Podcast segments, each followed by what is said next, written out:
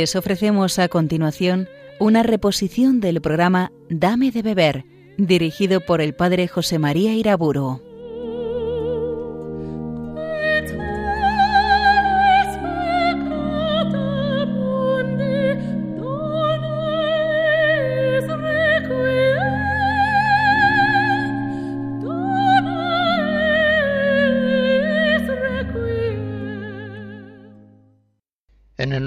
Padre, del Hijo y del Espíritu Santo. Grande es tu ternura, Señor.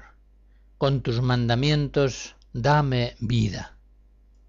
Hablaré en la presente conferencia sobre la regla de vida, sobre el plan de vida que facilita a un cristiano ir adelante por el camino de la perfección evangélica.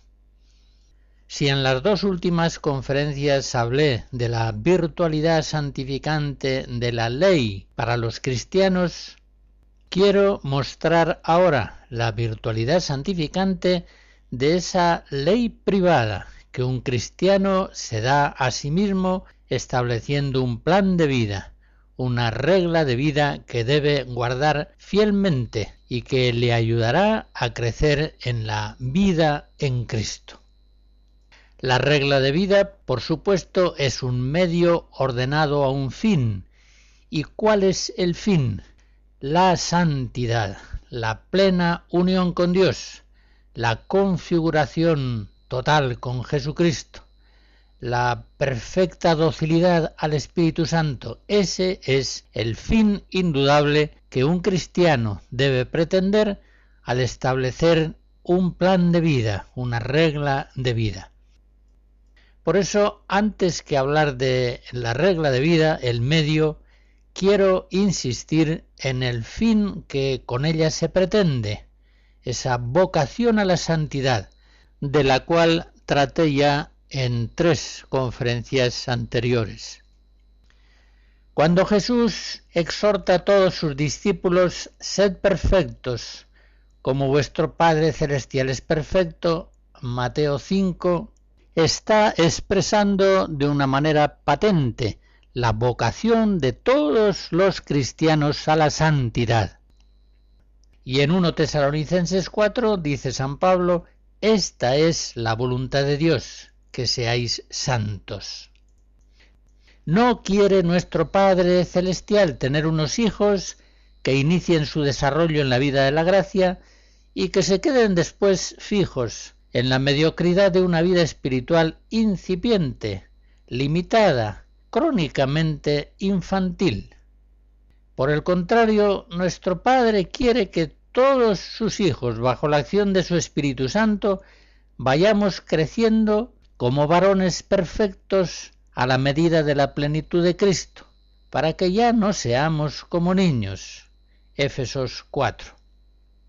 Con estas palabras de Jesús, y también de San Pablo que acabo de citar, creo que queda muy claro que no ser santos no es de suyo un pecado, pero sí es un pecado y muy grave que un cristiano no pretenda con toda su alma alcanzar la plena santidad.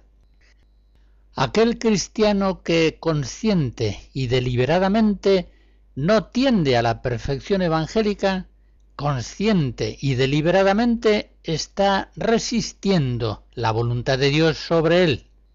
La cosa es clara si hemos recibido como mandamiento fundamental amar a Dios con todo el corazón, con todas nuestras fuerzas, y amar a nuestros hermanos como Cristo nos amó, y si la santidad consiste precisamente en la plenitud de la caridad, queda claro y evidente que todos los cristianos, estamos llamados a ser santos, lo mismo los laicos que los sacerdotes y religiosos. Recordemos aquel capítulo quinto de la Lumen Gentium en el Vaticano II. La santidad es pues el fin único de la vida del cristiano. Es, como dice Cristo en Lucas 10, lo único necesario. A ese fin ha de ordenarse como medio el plan de vida que nosotros debemos establecer. Buscad primero de todo el reino y su justicia, y todo lo demás se os dará por añadidura. Mateo 6. El plan de vida ha de tener un cuidado muy atento para que las añadiduras no alcancen la primacía de nuestra atención y de nuestro esfuerzo, y en cambio la búsqueda del reino de la santidad quede en un lugar segundo. Es pues necesario que en nuestra regla de vida todo, hasta los detalles mínimos, lo condicionemos a las exigencias del amor de Dios, al cumplimiento de nuestra grandiosa vocación a la santidad, a la plena unión de amor con Dios. En las pausas musicales escucharemos una primera serie de fragmentos del oratorio de Navidad de Juan Sebastián Bach.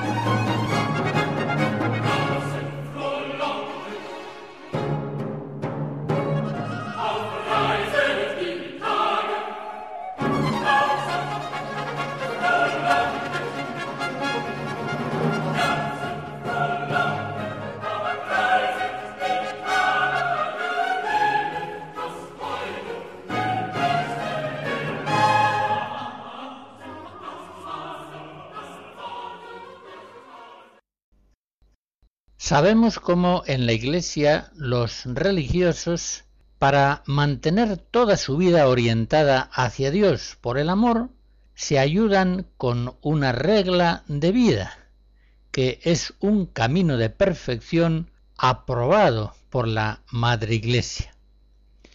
En cambio, los laicos, por un cierto desorden, hasta cierto punto inevitable de sus vidas, suelen estar desprovistos de este auxilio providencial, una regla comúnmente profesada. Pues bien, vamos a considerar ahora en qué medida es aconsejable que los laicos también se ayuden con algún plan o regla de vida. Y en primer lugar quiero afirmar que es natural que la vida de una persona se atenga a una cierta regla. Cuando un hombre pretende algo con verdadero interés, sea estudiar una carrera, aprender un idioma, ejercitarse en un deporte, lo que sea, enseguida sujeta su vida a una regla en esa dirección. Es decir, adquiere y ordena los medios que sean necesarios, organiza un horario, asegurando bien la protección diaria de ciertos tiempos, incluso se fija un calendario de tal modo que su empeño cobre así estabilidad y constancia, y no se vea abandonado a las ganas personales que son tan cambiantes, o a las circunstancias exteriores, que también son muy cambiantes. De otro modo, es evidente, no saldrá adelante con su intento. Una persona, por ejemplo, que quiere aprender un idioma, porque ello le puede suponer una promoción en su vida profesional, pero dedica al aprendizaje de esa lengua ratos sueltos, cuando no tiene otra cosa que hacer o cuando le viene en gana, este hombre no adelanta en el aprendizaje de ese idioma, es evidente. Para conseguirlo habría de dedicarse con más constancia y regularidad, dedicando, por ejemplo, cada día media hora, una hora y a poder ser en tiempo fijo, no variable. Pues bien, esto es así, y la gracia no destruye la naturaleza, sino que la perfecciona y la eleva. Ya sabemos, sí, claro, que es Dios quien da el crecimiento espiritual, 1 Corintios 3. Pero la acción de la gracia que produce en nosotros ese crecimiento no prescinde de los modos propios de ejercitarse la naturaleza humana, sino que por el contrario los suscita, los perfecciona y eleva. Ya sabemos que hay gracias que Dios da al hombre directamente, sin más. Pero también sabemos que en la vida estética del cristiano, en ese camino de perfección, el modo normal por el que Dios actúa en la persona implica una colaboración entre la gracia sobrenatural y la actividad del hombre, de su entendimiento por la fe y de su voluntad por la caridad. Virtudes que se ejercitan en sus modos humanos propios. Según esto, no parece excesivo, aunque resulte un poco duro decirlo, concluir que no pretenden seriamente la santidad aquellos cristianos que no sujetan su vida espiritual a una cierta disciplina, a una regla de vida, a un plan de vida. Es decir, que no dan al intento de su voluntad la ayuda de un cierto plan que disponga una serie de medios orientados hacia el fin que se pretende, la santidad, la plena unión con Dios. Hay que reconocer que es posible, ciertamente, que una persona vaya andando hacia una ciudad sin sujetarse a camino alguno pero ya comprendemos que el intento va a resultarle mucho más lento y sumamente fatigoso. Con frecuencia tendrá que atravesar barrancos, lugares cercados, zonas pantanosas, bosques. Es muy probable que se extravíe más de una vez, que dé muchos rodeos innecesarios, que se pierda incluso totalmente o simplemente que siga caminando pero ya sin intentar mantener una orientación continua hacia la meta que en un principio pretendía. Pues bien, en la vida espiritual estos son los cristianos que van sin camino, que rezan de vez en cuando, más o menos, según vaya su devoción. Igualmente la frecuencia de sus confesiones es muy cambiante, dan limosnas o ejercitan su caridad hacia el prójimo, pero normalmente en respuesta ocasional a los estímulos que eventualmente reciben, cuando lo reciben. Estos quizá leen algunas veces un libro espiritual, si alguien se lo recomienda con entusiasmo, y muy probablemente comprueban que les ha hecho mucho bien. Pero pueden pasar luego meses sin que apenas lean ningún escrito cristiano, solamente se alimentarán con el diario y con la televisión. Ya se ve que al paso de los días las ganas, por tanto la carne, y las circunstancias, es decir, el mundo, y con la carne y el mundo la acción callada del maligno, irá dejando sin fruto las semillas preciosas sembradas por la palabra divina en el corazón de estos cristianos. A los que así van sin camino se les puede asegurar que, si no cambian, muy probablemente no van a llegar a la santidad, o llegarán muy tarde con muchos rodeos inútiles. Vuelvo a la imagen de caminante que se dirige a una ciudad.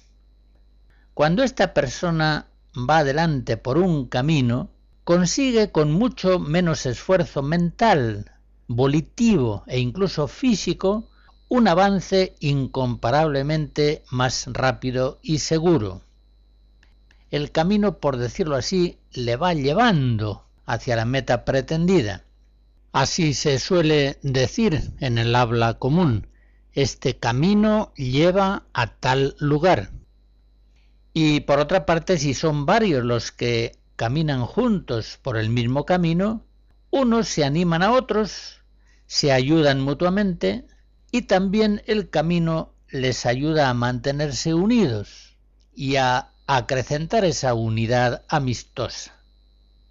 Pues bien, si todos los cristianos hemos de realizar un éxodo espiritual, saliendo del mundo Egipto y atravesando el desierto hacia la tierra prometida, es decir, si todos hemos de realizar ese éxodo saliendo del pecado a la gracia y avanzando hacia la perfecta santidad, es indudable que en esa travesía una norma de vida, una regla, un plan, será para nosotros como un camino que facilite nuestro progreso y que asegure siempre la dirección correcta.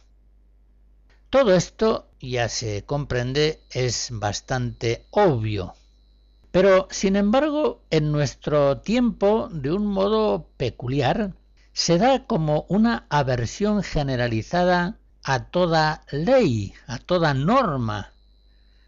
Lo veíamos hace poco al hablar de la ley y consiguientemente también hay una aversión generalizada hacia sujetar la propia vida a una ley, a una norma, una regla de vida.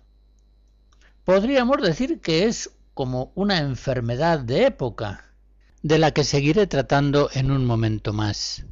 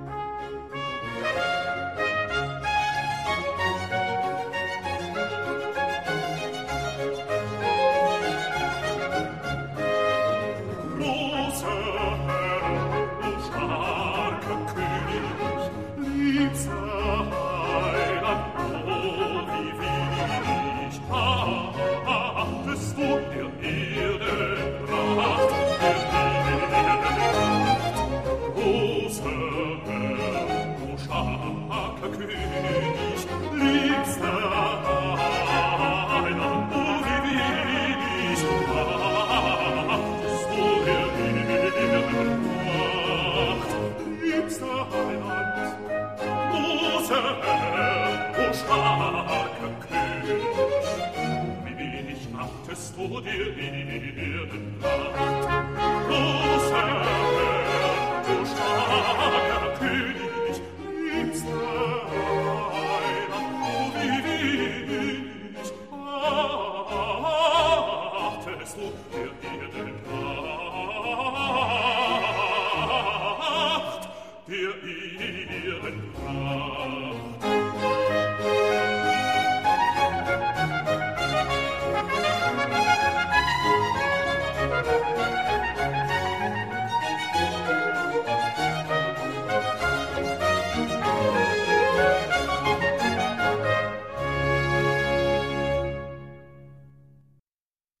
Puede decirse que en el siglo XVI es Lutero quien introduce en la Iglesia el odio a la ley.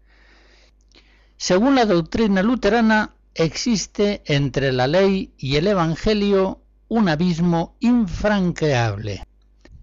Lutero citará a San Pablo en Galatas 3, para que fuésemos libres, Cristo nos libró de la maldición de la ley. Para Lutero, pues, la ley es judía, pertenece al Antiguo Testamento, y nada puede hacer para salvarnos llegado ya el tiempo de la gracia. El Evangelio, en cambio, es la salvación, la gracia de Cristo, que nos libera del pecado por la pura fe puesta en el Salvador. Hay, por tanto, entre ley y espíritu, según Lutero, un antagonismo irreconciliable. Sencillamente, donde está operante la constricción externa de la ley, está ausente la acción interior del espíritu. La ley espera la salvación del cumplimiento de unas ciertas obras que están prescritas por ella y hace que el hombre ponga en estas obras su esperanza. Pero la salvación no es por las obras. La salvación es puramente por la fe en Cristo Salvador, es decir, es por pura gracia. Por tanto, sigue enseñando Lutero, la ley eclesial en cualquiera de sus formas, trátese de normas eclesiásticas generales que regulan la vida del clero y de los laicos, o bien de reglas religiosas de vida perfecta, la ley siempre es algo abominable, es una judaización del cristianismo, una falsificación perversa del mismo. En nuestro tiempo presente, a la alergia luterana a la ley se añade la alergia del liberalismo a toda clase de norma.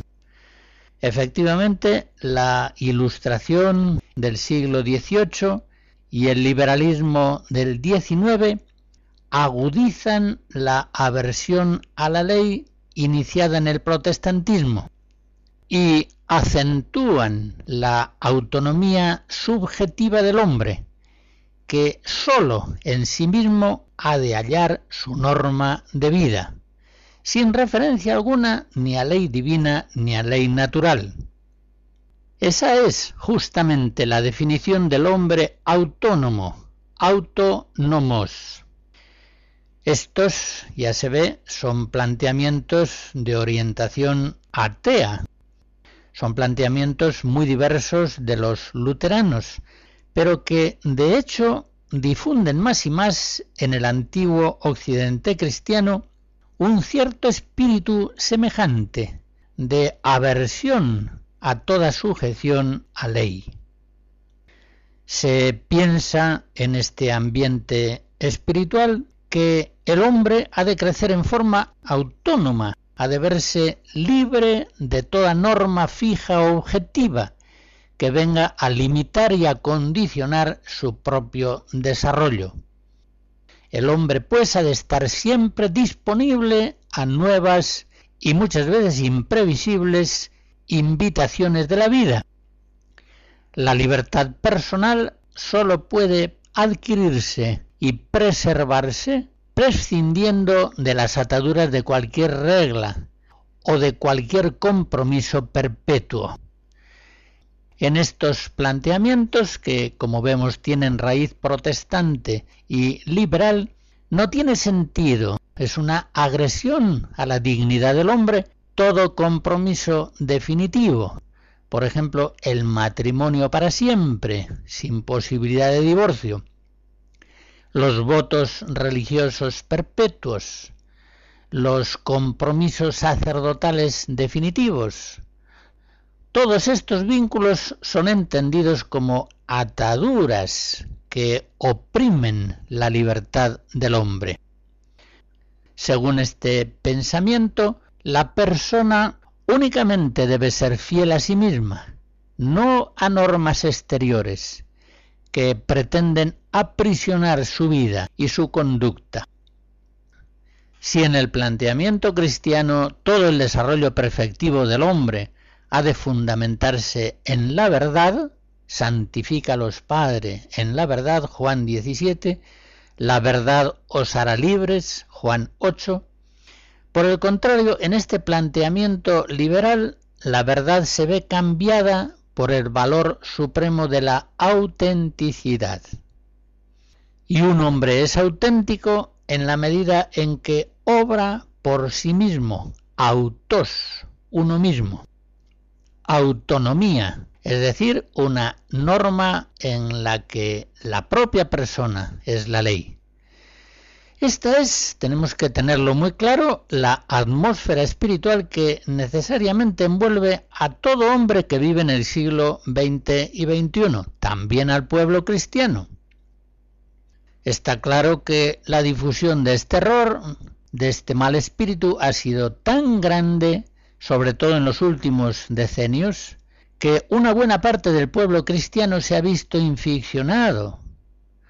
Entre aquellos cristianos incluso que de verdad tienden a la perfección, se da con frecuencia una clara repugnancia para obligarse a una cierta norma de vida, una norma, una regla de vida que tanto podría contribuir a liberar en ellos su propia libertad, a desarrollarles más en la abnegación de sí mismos y en la caridad, haciéndoles superar las trabas que todavía les sujetan en alguna medida a carne, mundo y demonio. Es indudable, lo quiero señalar de paso, que la agudísima carencia actual de vocaciones religiosas se explica en buena parte por esta aversión a sujetar y orientar la propia vida en el espíritu con la ayuda de una ley, de una regla, de unos compromisos definitivos. Y a muchos religiosos actuales, por su parte, les cuesta mucho, no solamente en su voluntad, sino también en su mente. Les cuesta mucho buscar la perfección a través de una observancia fiel de una regla y en la obediencia a un superior piensan de una forma más o menos consciente que solamente la persona se desarrolla en una libertad autónoma, libre de todo vínculo a ley o al superior. Pues bien, de un modo semejante, y más aún, hoy es patente en muchos laicos, incluso entre los mejores, una cierta aversión instintiva a toda manera de regular su vida con normas, con normas que prescriban ciertas obras. Estamos pues evidentemente ante un mal de siècle, una enfermedad del siglo, como antes decía, un error nacido sobre todo del espíritu de la soberbia y al que solamente escapan unos pocos cristianos, aquellos que están más sujetos al Espíritu Santo aquellos que de verdad buscan con todas sus fuerzas la santidad, aquellos que quieren sobre todas las cosas morir del todo a sí mismos para vivir plenamente de Cristo, estos buscan humildemente la ayuda de una regla de vida que les trace un camino.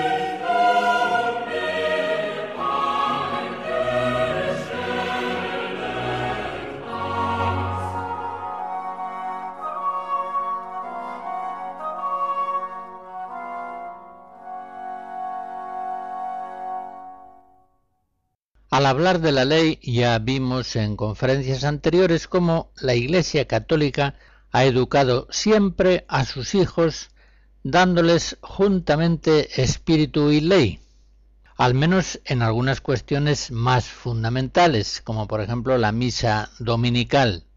Y nunca la Iglesia ha enfrentado, como lo hacía Lutero, ley y gracia.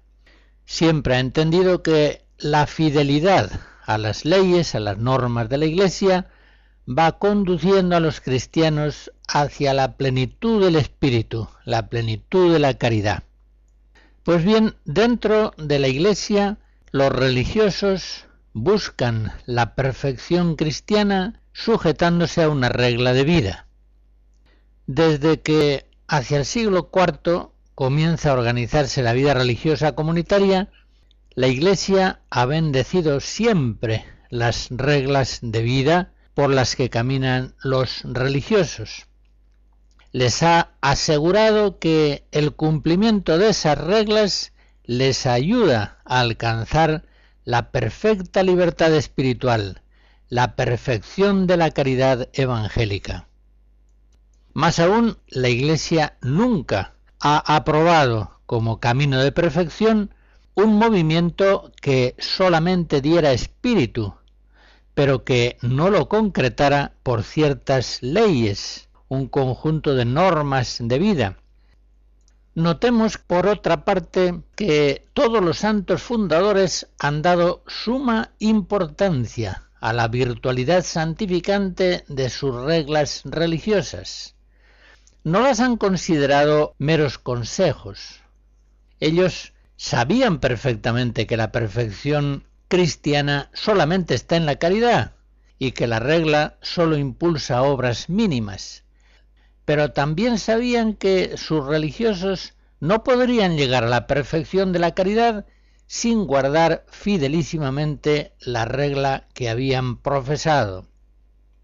Santa Teresa, por ejemplo, muestra un celo sumamente enérgico para que en la fidelidad a las leyes del Carmelo reformado, que tanto había costado establecer y que tan buenos frutos iba dando, dice así, en ninguna manera se consienta en nada relajación, Mirad que de muy pocas cosas se abre puerta para muy grandes, y que sin sentirlo se os irá entrando el mundo. Lo escribe en el libro de las fundaciones, capítulo 27. Y poco antes de morir, hace Santa Teresa esta última exhortación. Hijas mías y señoras mías, por amor de Dios les pido tengan gran cuenta con la guarda de la regla y constituciones, que si la guardan con la puntualidad que deben, no es menester otro milagro para canonizarlas.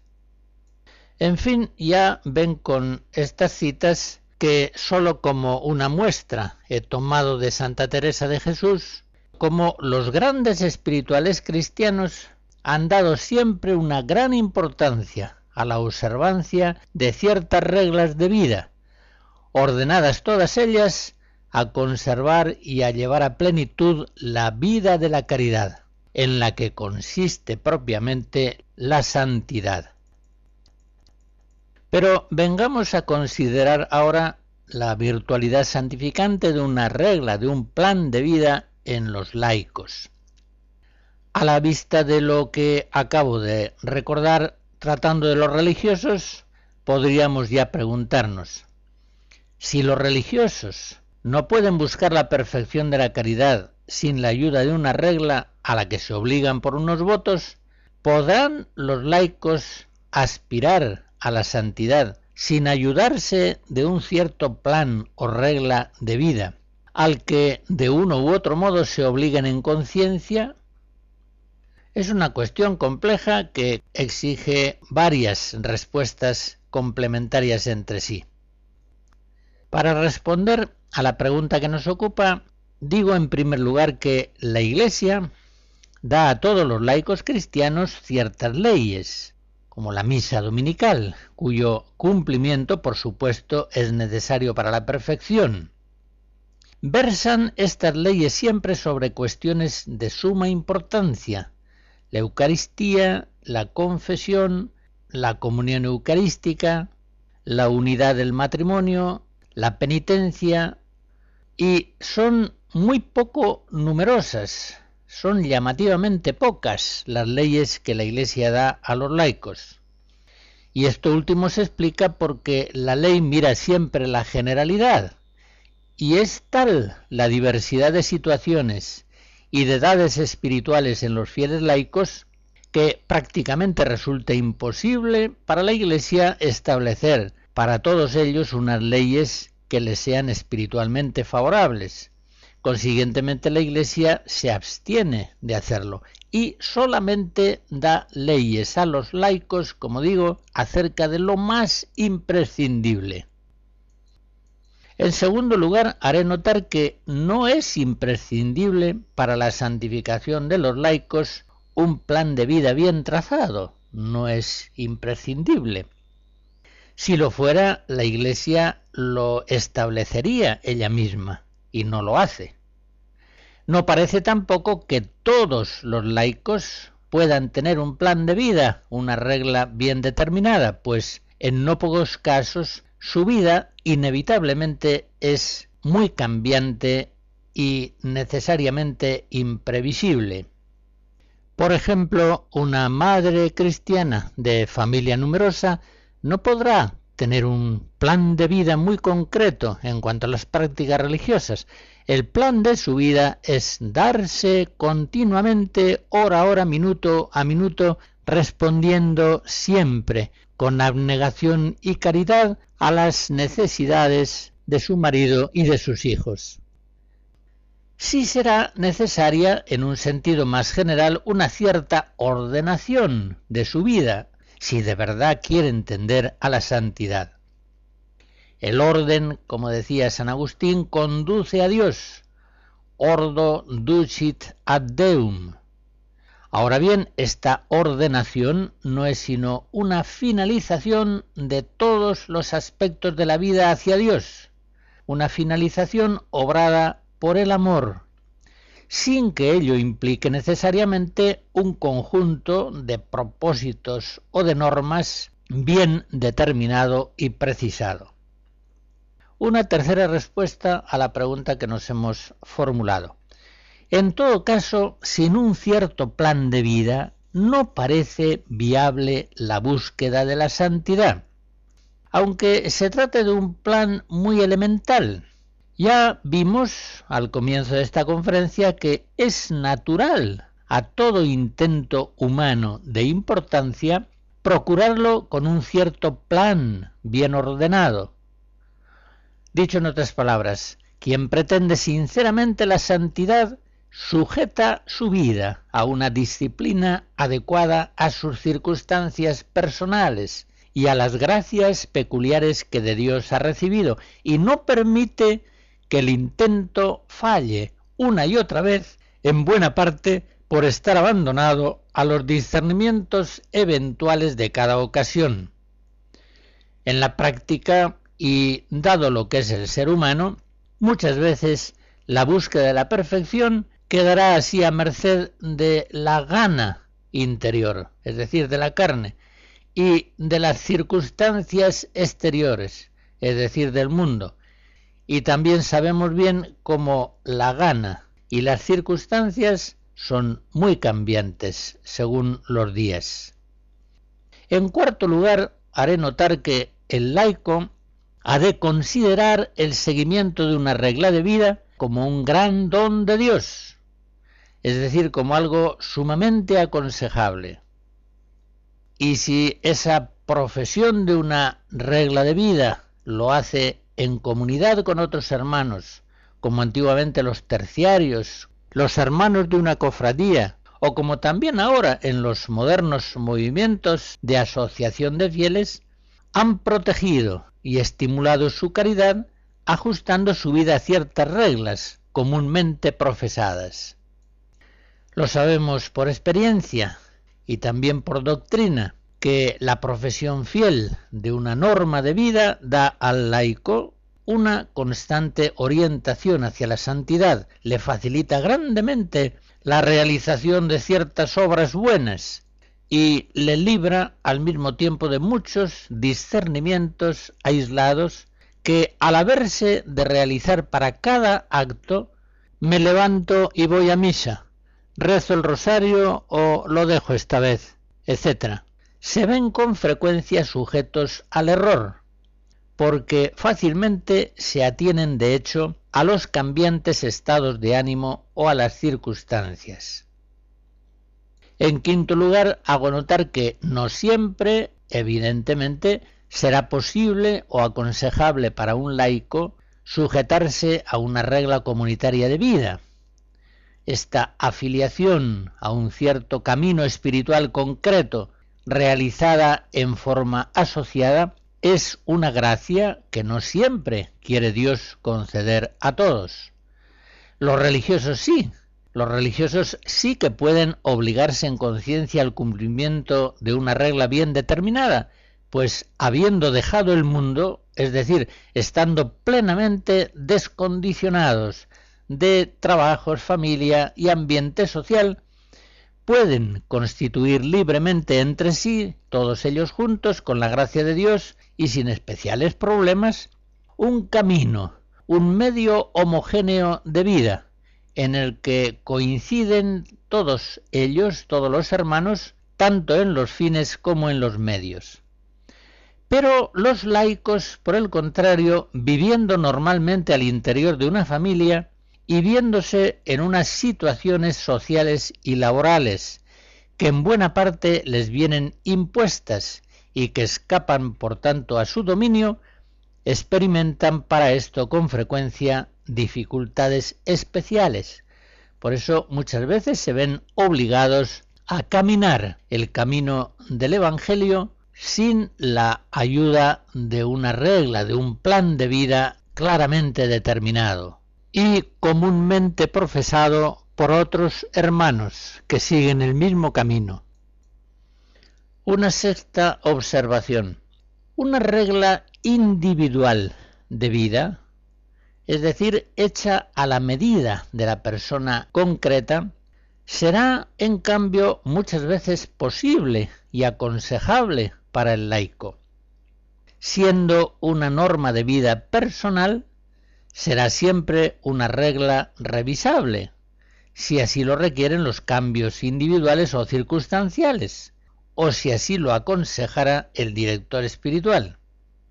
En todo caso, consideremos que cuando por la gracia de Dios un cristiano, sea religioso o sea laico, profesa una cierta regla de vida, cada uno a su modo, se entiende. Establece con Dios una alianza personal. Según el lado visible de esa alianza, el cristiano se obliga a la práctica de ciertas obras buenas. Pero el lado más importante de esa alianza es el invisible. Es, si así puede decirse, el compromiso que Dios adquiere para asistir al cristiano en el cumplimiento fiel de esa norma de vida que Él, por su gracia, le ha concedido profesar.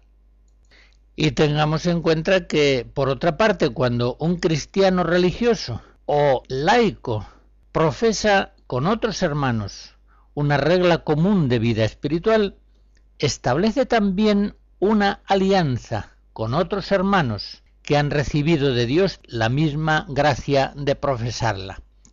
Es decir, que andan juntos por un camino común. En adelante, por amorosa providencia de Dios, unos y otros se ayudarán a recorrer ese camino. Y también aquí la gracia asume la naturaleza, pues es natural al hombre, aunque no sea necesario, recorrer su camino acompañado y ayudado por otros hermanos.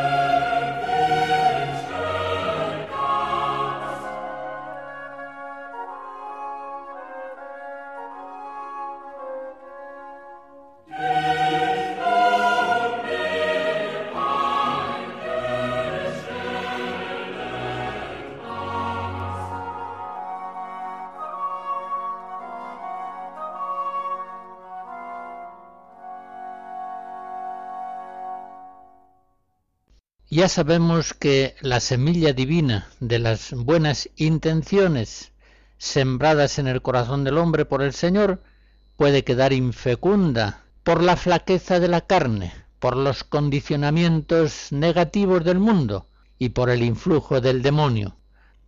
Pues bien, el cristiano se sujeta a un plan de vida, a una regla con la gracia de Dios, para poder vencer mejor a sus tres enemigos. En primer lugar, sirve el plan de vida muy eficazmente para librarse de las flaquezas de la carne. Por ejemplo, un cristiano quisiera entregar a Dios diariamente un rato de oración, una hora de las 24 que Él le da con amor cada día. Pero si no está guiado en esto por una norma que le comprometa a un cierto tiempo de oración, una norma consciente y libremente asumida, si cada vez que va a la oración ha de formular un discernimiento justo en la fe y ha de impulsar en la caridad un acto volitivo que le lleve a la oración y en ella le mantenga, será muy difícil que guarde con fidelidad constante su buen propósito. Una y otra vez fallará el discernimiento de su mente y desfallecerá así el esfuerzo de su voluntad. Un día se dirá, hoy me viene muy mal. Otro día decidirá, ahora no, porque estoy muy cansado. Después, más tarde, iré a la oración pero después surgirá otra cosa que lo hará imposible y así una y otra vez, un día y otro. Se confirma la palabra de Cristo, el espíritu está pronto, pero la carne es flaca. Mateo 26. Reconozcamos que la debilidad de nuestra carne, la debilidad de nuestro amor, se ve confortada no poco por la fidelidad a una ley, por el compromiso a un plan libremente establecido. Un plan que guarde el buen espíritu evangélico en odres nuevos, en nuevas formas de vida que determinen aspectos fundamentales de nuestra vida diaria. La frecuencia de la misa, de la confesión, de la lectura espiritual, del rosario, de la limitación de la televisión, de la privación de ciertos espectáculos, de la limosna, etc., una ordenación semejante puede hacer mucho bien a la vida de los laicos. Es tan grande el desgaste energético de la voluntad, valga la expresión, para ir impulsando en cada ocasión, aquí y ahora, una obra buena, que muchas veces esa obra buena queda sin realizarse, paralizada por discernimientos falsos o demorada para otra ocasión que muchas veces no llega a darse. La norma de vida, por el contrario, da a las buenas obras un impulso sostenido, el propio de la virtud, que es un hábito bueno. Por eso mientras el cristiano no logra para la oración, para la lectura espiritual, la misa, la confesión frecuente, etc., un estatuto volitivo tan firme y estable como el que le asiste, por ejemplo, para ir a trabajar todos los días, o para comer, o para dormir. Las prácticas religiosas concretas de su vida espiritual serán normalmente escasas, intermitentes, crónicamente insuficientes. Pero en segundo lugar, un plan de vida nos ayuda para librarnos del mundo. Un camino de vida ha de orientar permanentemente la vida del cristiano a la luz de la fe y de la caridad. Y este camino, que se ha trazado partiendo de la experiencia y que se ha planteado en una hora de especial lucidez espiritual, por ejemplo, en unos ejercicios, ha de ser defendido de las innumerables llamadas del mundo, que una y otra vez, continuamente, incansablemente, nos está condicionando negativamente para que dejemos a un lado el camino de la perfección evangélica que lleva de verdad a la santidad. Y en tercer lugar, el plan de vida nos ayuda a librarnos del demonio, pues el padre de la mentira actúa en nosotros, sirviéndose normalmente de la complicidad de la carne y del mundo. Si nos libramos del influjo malo de la carne y del mundo, nos estamos liberando del demonio.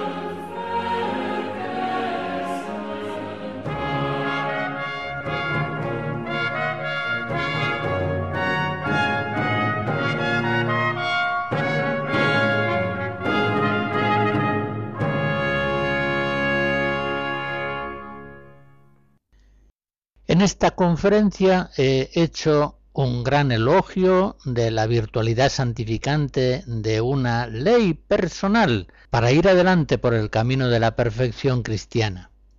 Pero es indudable, y antes me refería a ello, poniendo como ejemplo a una madre de familia numerosa, que no es absolutamente imprescindible ese plan concreto de vida para aspirar seriamente a la santidad cristiana. Pero de este caminar sin camino ya hablaré en otra ocasión con el favor de Dios. La bendición de Dios Todopoderoso, Padre, Hijo y Espíritu Santo, descienda sobre ustedes y les guarde siempre. Amén.